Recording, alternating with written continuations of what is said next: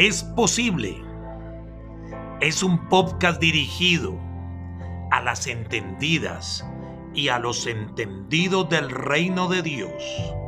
Hombres y mujeres que comprenden que lo que es imposible para el hombre es posible para Dios.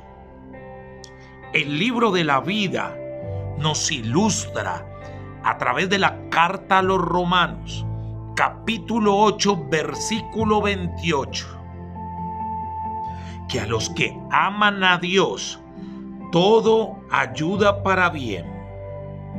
Nosotros podríamos dividir este texto en tres maneras. Primera forma, sabemos que a los que aman a Dios, inicia este pasaje con sabemos. Cuando nosotros en nuestro diario vivir decimos permanentemente que sabemos algo o alguna información, es porque estamos seguros que lo que afirmamos estamos completamente convencidos que tenemos la absoluta convicción de aquello. Dos, todas las cosas ayudan a bien. Qué difícil expresar una frase en estos últimos tiempos, tiempos difíciles, tiempos de crisis, cuando tenemos el ánimo por el piso, cuando no tenemos aliento aún de nada.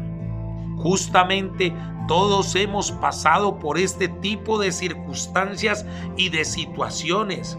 Y es por eso que hemos no hemos aprendido a confiar plenamente en el Señor. 3. A los que conforme a su propósito son llamados debemos sentirnos gozosos porque ya fuimos apartados y fuimos separados por Dios. El llamamiento de Dios es un privilegio y es un honor.